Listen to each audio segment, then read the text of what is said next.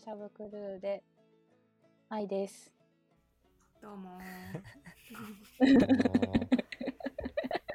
えー朝起きてえー一番に開くアプリは、えー、 Slack の、えー、三谷です。どうもよろしくお願いしお願いしまます。す。はい、じゃあ始まりましたね。というわけで、思いつきで始まったラジオ番組、旅しゃぶクルーによるクルーのための旅しゃぶラジオ第1回です。はい。始まりました。イエーイえー、そして今回は第1回の記念としてオンラインコミュニティ旅写真と文章と噛んでるオーガナイザーであり 厳しい我らが店長の伊佐智美さんがゲストです。よろしくお願いします。お邪魔しまますよろしくお願いします。ありがとうございまおす。願いします。じゃああのちょっと話が始まる前に、はい。一応どんな番組なのかを説明をちょっとあの三谷さんお願いします。僕からね。平等にね わかりました。えっと、旅しゃぶラジオは、えーラジオを聞けば、えー話題がわかる、えーイベント情報も得られる。それが目的の、えークルーのための、えー緩めのラジオです。えーコミュニティの Slack での近況とか、えーイベント募集の告知のほか、コミュニティに参加しているクルーをゲストにお招きして、なんか、えーみんなで楽しいくコミュニケーションができるようなラジオになったらいいかなと思っております。よろしくお願いします。最初に旅しゃぶ Slack 内での話題を先に話していきましょうかね。で後半に伊佐さんを交えたフリートークをお送りします。お楽しみに。えっ、と、それでは一つ目のコーナーで、 Slack 内の近況です。です。さて、伊佐さん、日めくり発売になりましたね。おめでとうございます。おめでとうございます。これは私が登場してもいいターンなの？いいターンです。いいターンですそう、いいターンです。お願いします。お早速の話題でそうなんですよねちょっと突然出されると気まずいぐらいの状況ではありがとうございます。そうついにねこれもう準備1年ぐらい結局してるんじゃないかな、ね。始まったかの。うーんすごい長かったな。えっと晴れてね、はい。えっと2010 20年のカレンダーなんですけど365日1月1日から12月31日まで、えー全部絵柄の違う。世界の写真が出てくる日めくり付箋ですねあれは。そうですね。付箋ですね。そうか三谷さん今手元に持ってくださってるんだ、はい。すごいなそれ。めっちゃ嬉しい。い。いやそうあれめくれないのよね。はい。その日が来るまで。わそう。めっちゃ嬉しい。ありがとノートにね、貼りたい。う いやそうなのよ。それノートが謎についてるんだよねうん。謎。でもそれもすごいですよね。可愛い写真になってる。いやもうデザイナーがもう発狂しそうになりながら作ってた 中にね、イーサさんが国ごとにあの手書きの文章を書いていたりしますね。あそうねそうそうそうなん国の紹介えっとねうんうんうん行った国全部は、えっと、どれぐらいだろう？35カ国ぐらい載っけてるんですけど日めくりの画像はその中からノートに15カ国ぐらいかなピックして、その国の観光情報とか、まあ、基礎情報とあとは私のおすすめみたいな こうチティップスが手書きで入ってたりするはいパイナップルがそうですね。1キロいくらとか書いてありますね。はいはいはい。フィリピンかな、それ。フィリピン。そうです。そう。なので、日めくりはね、日めくり自体は、えっと、文房具、印刷会社さんとか文房具作ってる会社さんのとのコラボになってて、うーん、なるほど。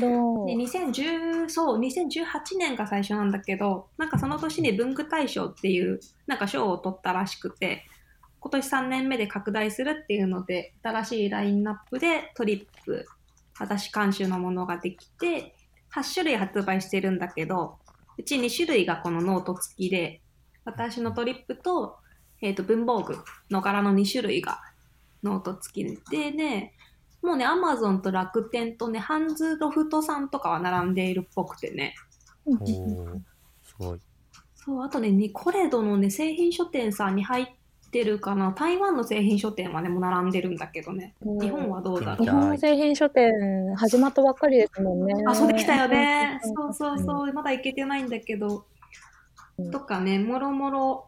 まあでも、旅、旅界隈というより多分文房具、なんかバレットジャーナルって流行ってんのよね、多分。手帳の世界で。そうなんですね。そう。なんかバレットジャーナルの本がアメリカで出てすごい売れてたりするみたいで、自分でこうん。毎日のカレンダーとコメントとか、まあ昔のあれよね、毎日つける日記みたいな感じなので一応バレットジャーナル、文房具、カレンダーみたいなカテゴリーの商品。で、そう、1月1日だからちょっと早めにね、手帳商戦とかは10月、11月がピークらしいので、なるほど。いや、でもそうですよね。早い人って本当に10月とか11月ぐらいから手帳の準備始めたりしてますもんね。ねうんそう、まあ 旅人手帳使うのか問題はあるけどね。まさかの。それは いや、あの、これから旅に行きたい旅人ではまだない人もいるはず。はず。いやー、でもあれよ。やっぱり、昔、港区で営業をしていた旅に出られなかったオフィス街の私にっていうのもあるからね、きっとね。なるほど。なるほどオフィス街の。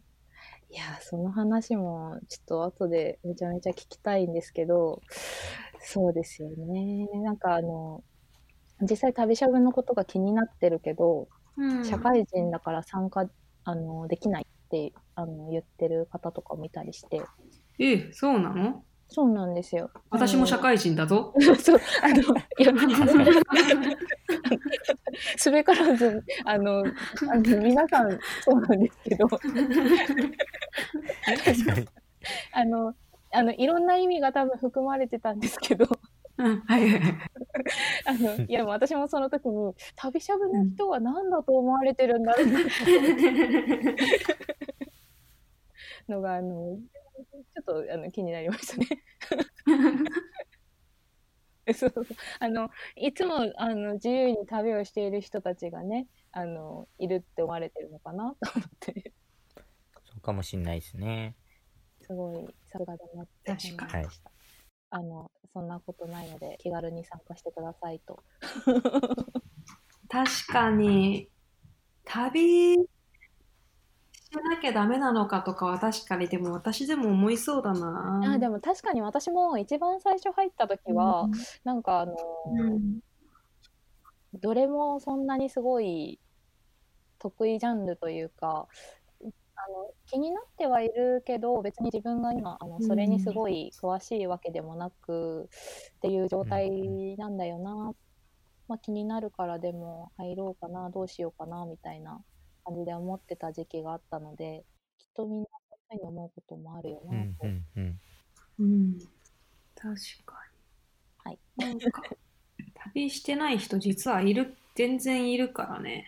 うん旅っていうワードに、こう、ワクッとするなら全然しなくてもいいんだけどね。ワクッとする人にワクッとするみたいな。あーそうそうそう 確かに、確かに。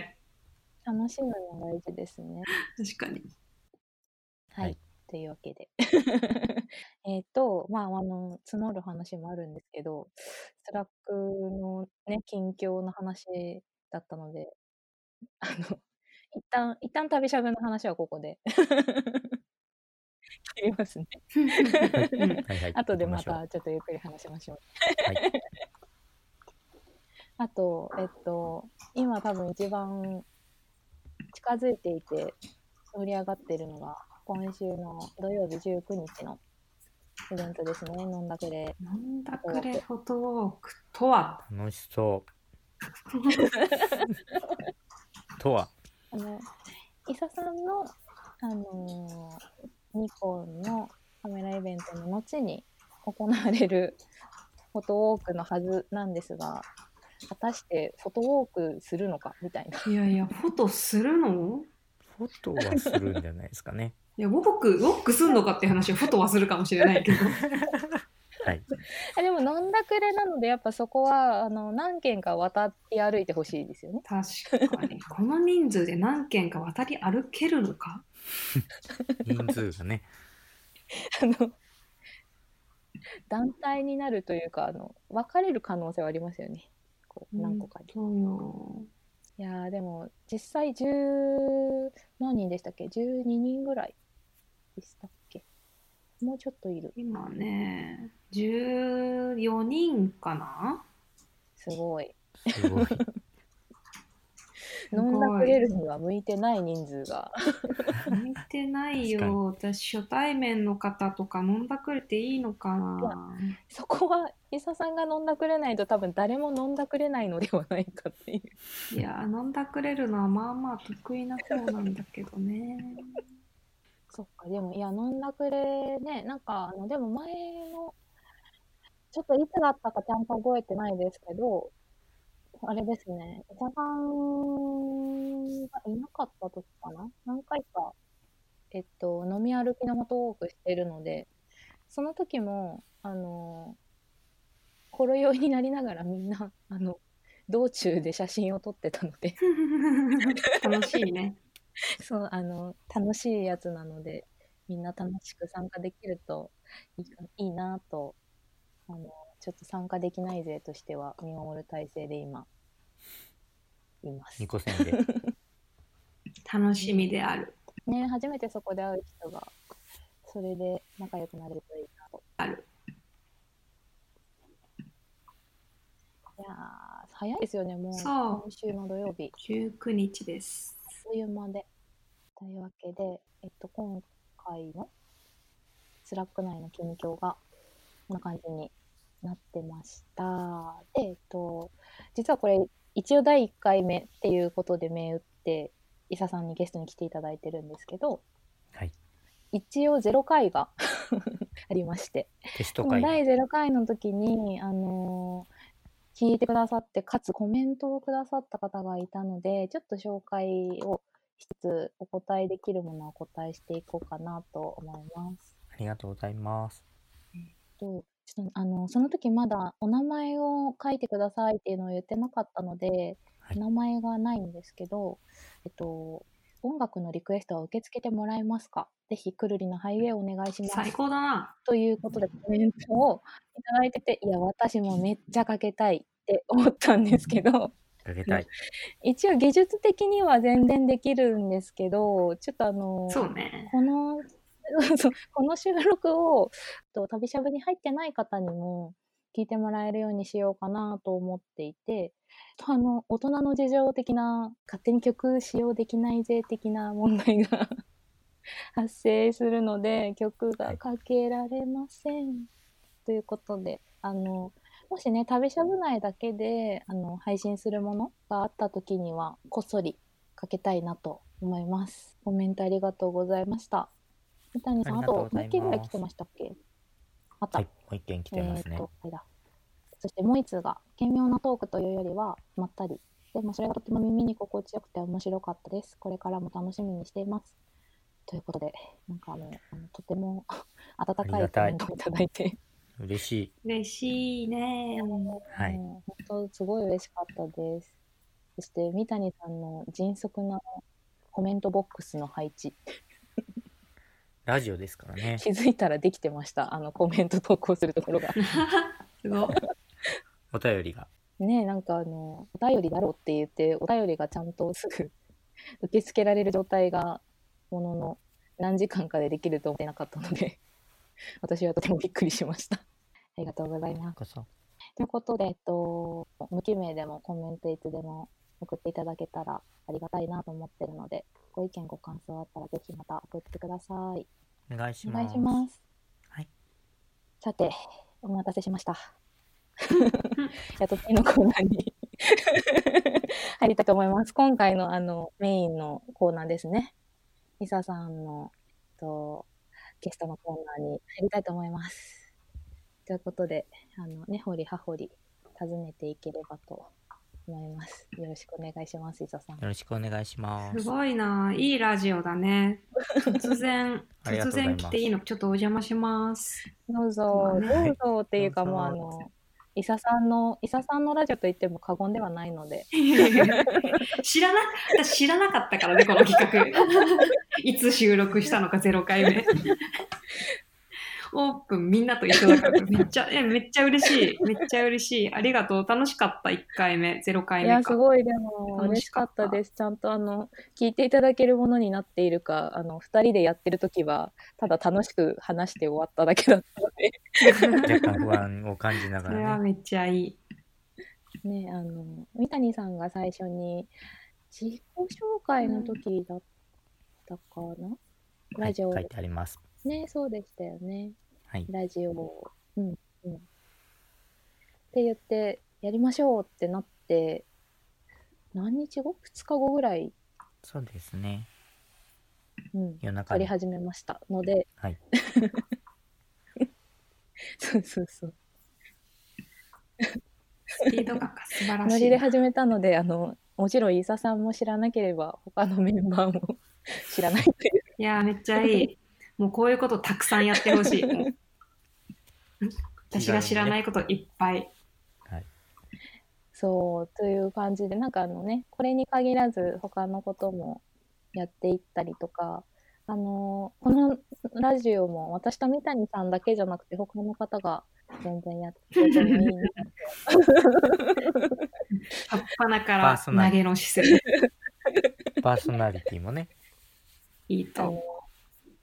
拾ってくれる人をあのどんどん作っていこうというスタイルですね。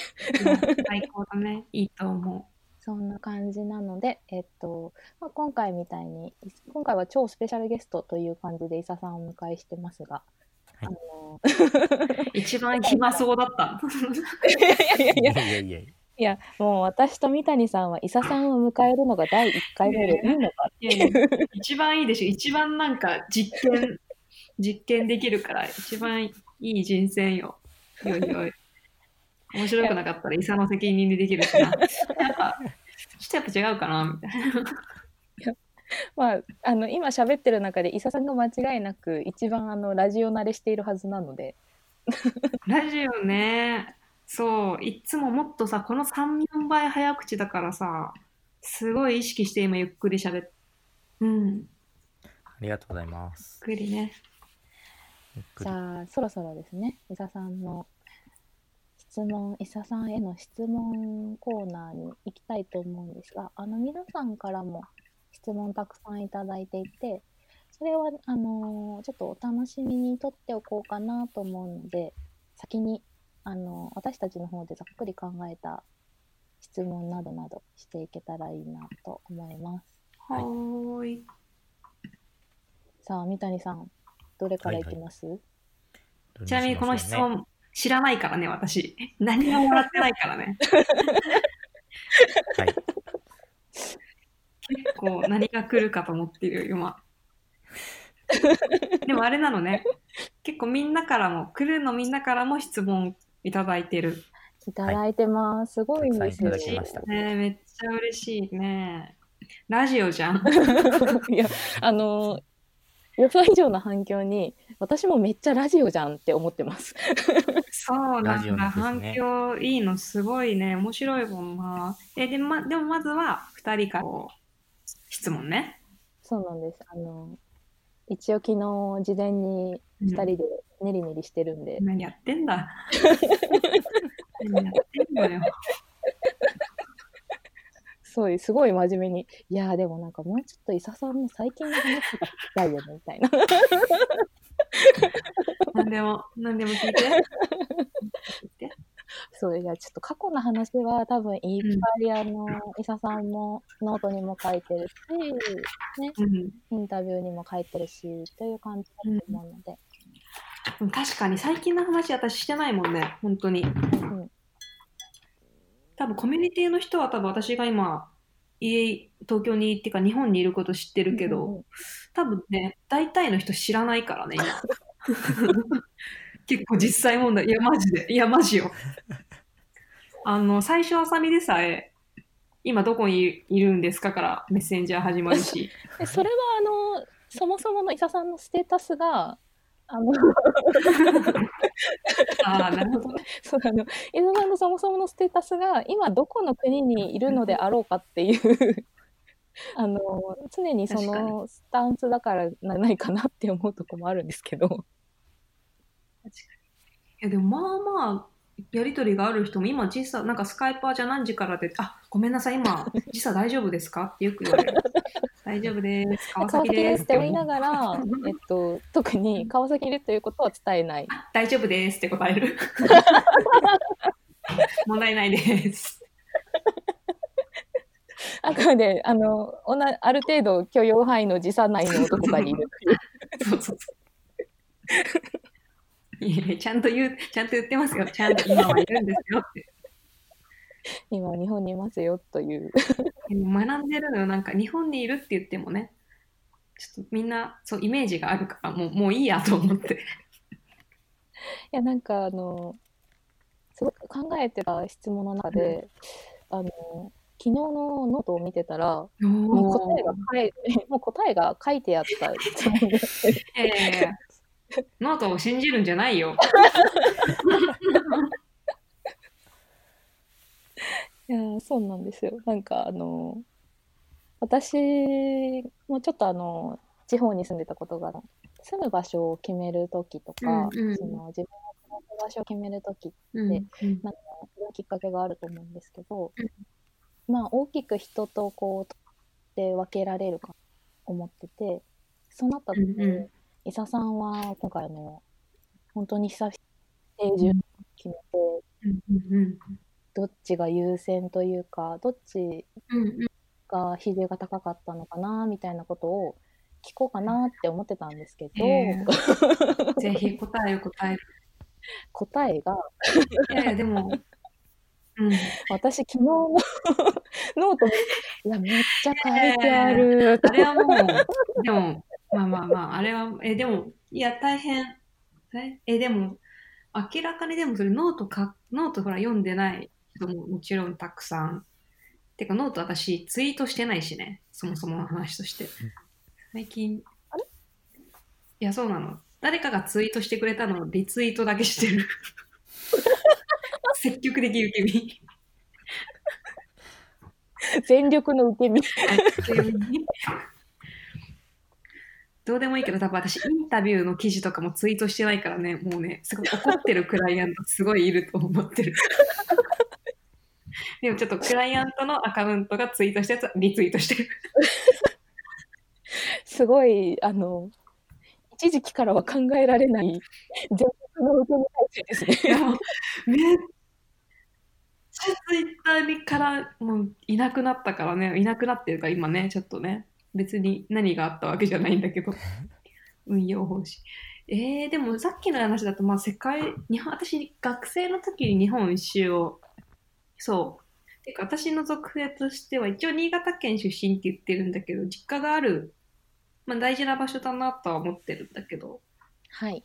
まあなんか小学校が4つぐらいあって、通ってた小学校が。ねだ。からなんか割と転々としてて、父が転勤族だったから、まあなんかし、その時に海外とか行ってて、まあなんか転々とするのが多くて、で、学生の時に日本一周して、で、大人になって旅を重ねて、で、世界一周に行きたかったな、行きたいな、みたいなだったんだけど、大体行ったのが47都道府県と、もう数えてないんだけど、多分50カ国ぐらいだと思ってる。多分街は、どうなんだろう、150から200ぐらい行ってるんじゃないかなと思ってるんだけど、うんうんはあ。そう、だからその中で多分すごい綺麗な街をすごいたくさん見てるから、ちょっと、ちょっと神奈川県には失礼なことを今から申し上げるが、はいもしさっきの質問に立ち戻ると、はいたくさん見てきた中でよ。口で選んだとしたらどうする？そうなんですよ。どうすんの回答それだったら。いや、でもなんかあの、マルタに行った時も、いや、マルタすごく良くて、住みたいかもしれないって、マルタ今でも住みたいわ。うん、全然住みたいよ、マルタなんか。あの、ミャンマーもメキシコもキューバもうんうんうんうん。モロッコも行って全部大好きだけど、まあやっぱりイタリアとかマルタの地中海あたりは最高よね。王道。住環境整ってますね。世界一周しなくても行く場所。あの辺は、やっぱりアドリア海、エーゲ海、地中海は最高だと思う。うん。そこはやっぱりめちゃくちゃ美しいし、文化も文明もあるし、住環境整ってるし、交通網整ってるし。ね。美しいよ。やっぱり気候がいいしね。そうですよね。いや、伊佐さんの写真から見てももうめちゃめちゃ綺麗だし、最高よ。天気が良かったらもう一面海もめっちゃ綺麗だし、いや、ほんと綺麗。もう本当にもう、本当、なんか、なんだろう、あれ。なんだろうな、プールよりもっと綺麗だよね。なんかちっちゃい時にさ、女の子さ、キラキラしたなんかさ、なんだろうか、なんか石？プラスチックみたいな。いっぱい遊んでたじゃん。ああれの水色を全部溶かしたみたいな、なんかゼリーみたいな液体に、まあもう透明でもう、すごいよね。いやー。そこに最高の気温とバカンスの空気と世界遺産と、ね、オリーブが育つような気候だから、美しいわな。そうだから、ね結局、いやだから、土地って選んだのかって聞かれると、いやいや、逗子も鎌倉も神奈川はいいよ。さすごい素晴らしい横浜は大好きだけど、いやでも世界中、結構2019年は住む、住む国を探しに出てたところは結構多いのと、へまあ、ちょっと長めにそう今までだったら2泊とか3泊で国出ちゃったのを、まあ、3週間とか2週間とかに伸ばしてたのはなんか本当に暮らせるのかな外でっていう実験をしようと思ってたんだけど、まあ、なんかどこの国も綺麗だから。ちょっと本人がいいのよなそこに私今。そこにいるんだよねあの、さっきから少しずついる、いるんだろうなっていう、あの、感じてはいたんですけど、感じてはいたんですけど、質問はしてみようっていう。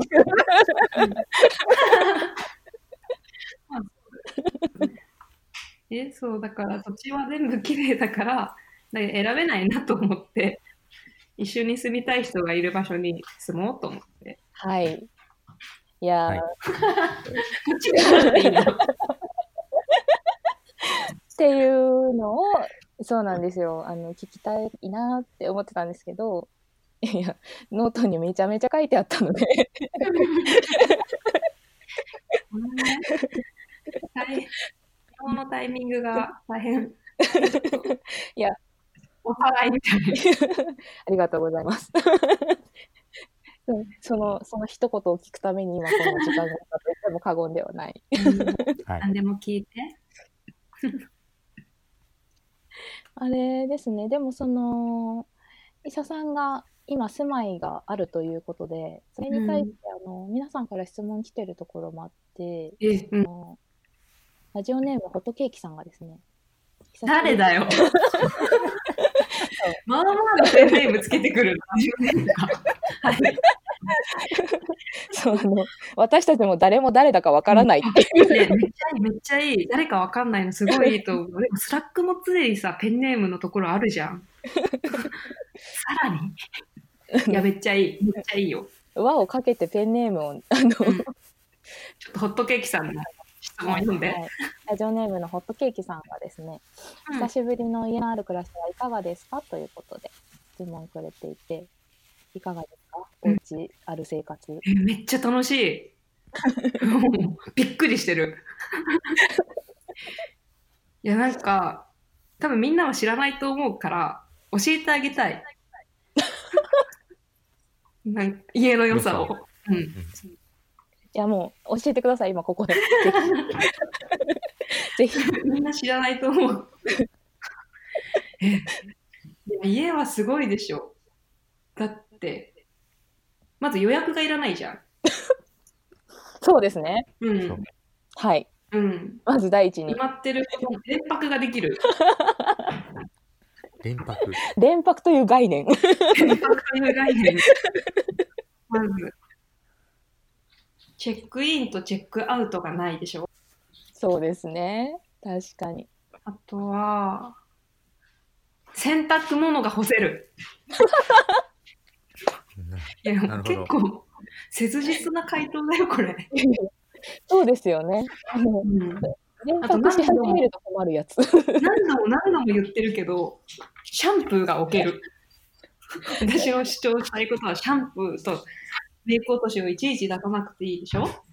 スーツケースに入れなくてもいいし。ご飯が作れる。なるほど。伊佐さんってあれですか？あの、ゲストハウスで連泊してる時とか、はご飯はあんまり作らないんですか？えっとね、国による、うんと、アジアとか台湾とかタイとか、アジアは結構外食するから、大体で、アジアで作ったことほぼない。うーん、なるほど。なんでかっていうと、台湾とかめっちゃわかりやすいんだけど、あの、基本的に朝食と含めて外食文化が結構アジアは多くて、で、タイとかも一食100円とかで美味しいご飯食べれるのと、あと台湾はね、キッチンね、普通の家庭にもついてないのが多いらしくて、確かにそうですね。え？そう。だから、あんまり家で料理しないとそうそうみたいな国もあるから、なんか不経済なんだよね、逆に買ったりした方が。うんうんなんか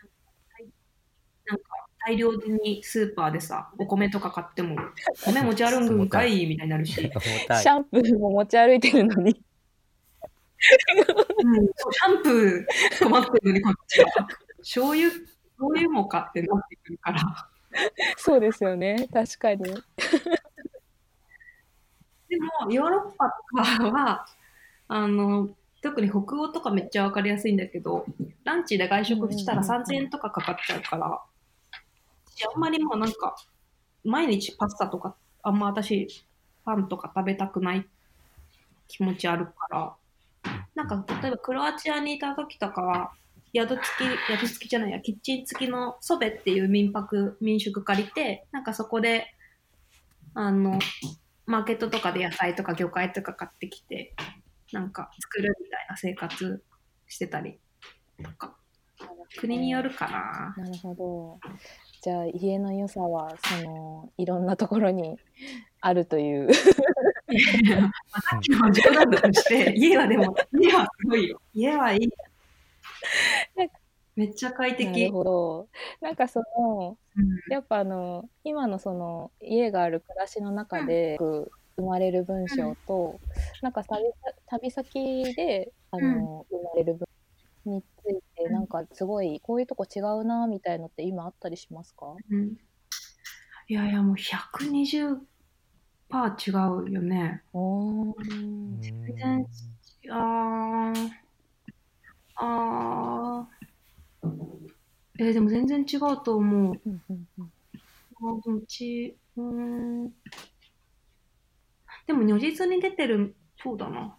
まあ、でも文章は違う、うんと、まあでも見てるものが違うから、で、周りにある刺激みたいなのが海外の方が分かりやすいから、うんうんうんうん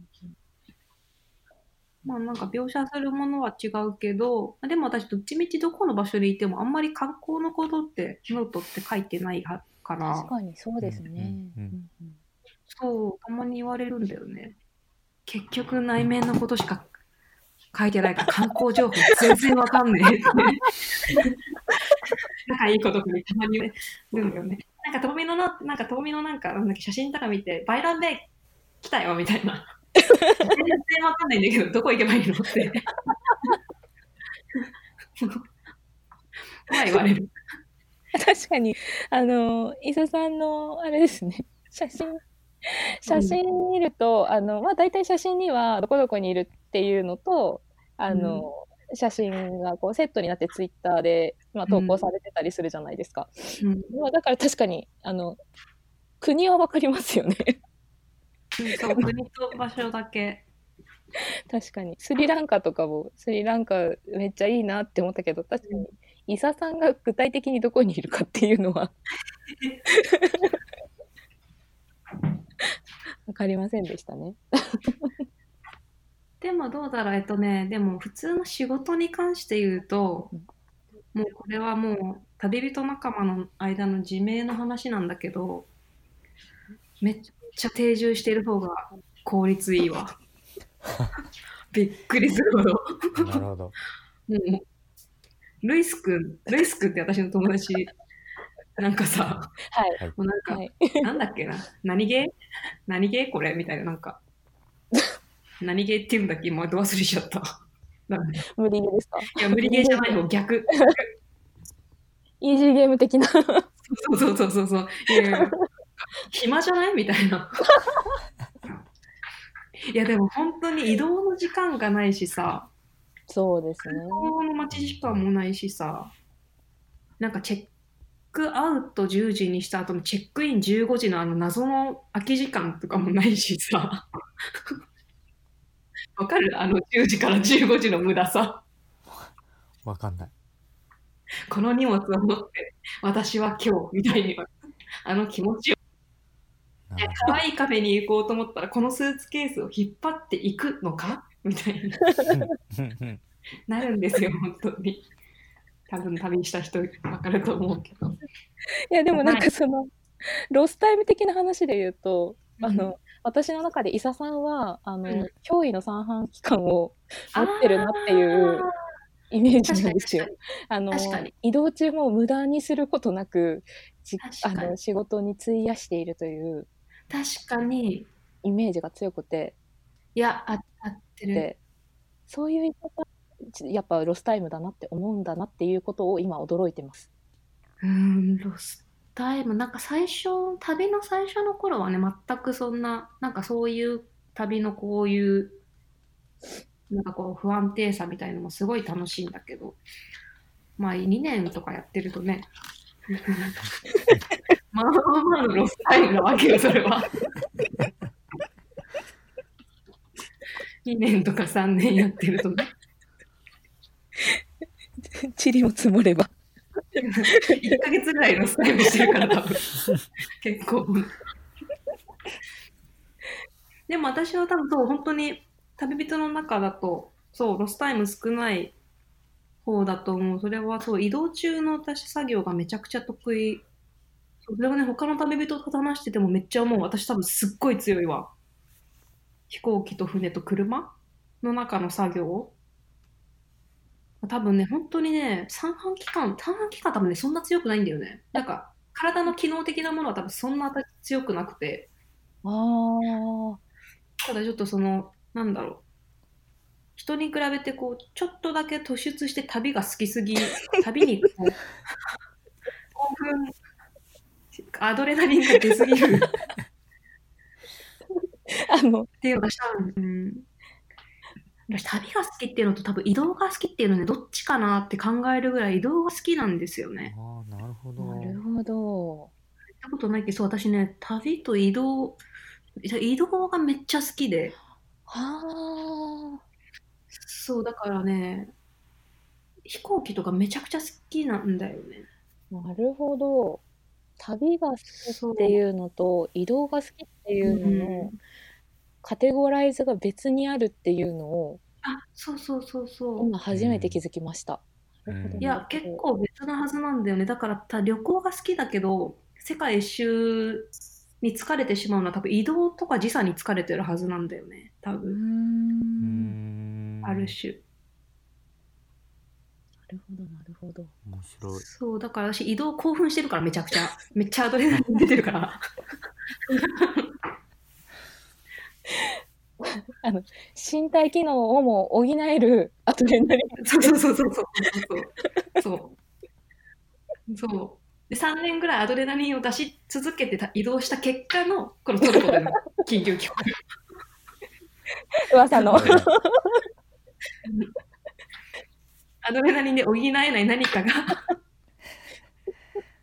アドレナリンが負けたんでしょうね、今回は。あの、そのアドレナリンだけで3年間も旅し続けられるっていう、ある種多分、多分あの、どのお医者さんもびっくりするいややー、本当のでもそう、移動、すごい、い何の話だっけ、これ。つ。あの、まあ、大元は、あの、文章違いますかっていうところから、あの、違いますかっていうところから、あの、ロスタイムなくていいよねっていうところになり、あまあでも、医者さんは私の中ではロスタイムなさそうだなと思っていましたっていうところからの発展系でしたね。ちょっとこのロスタイムと移動、移動時間に関しては、まあ、いくらでも話があるのでね。じゃあ、それはちょっとまた別の機会に。ちょっとはい別の機会に。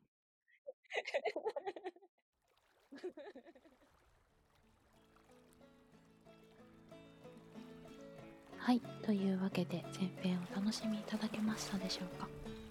医者さんとのお話はまだまだ続きます。是非後編もお楽しみください。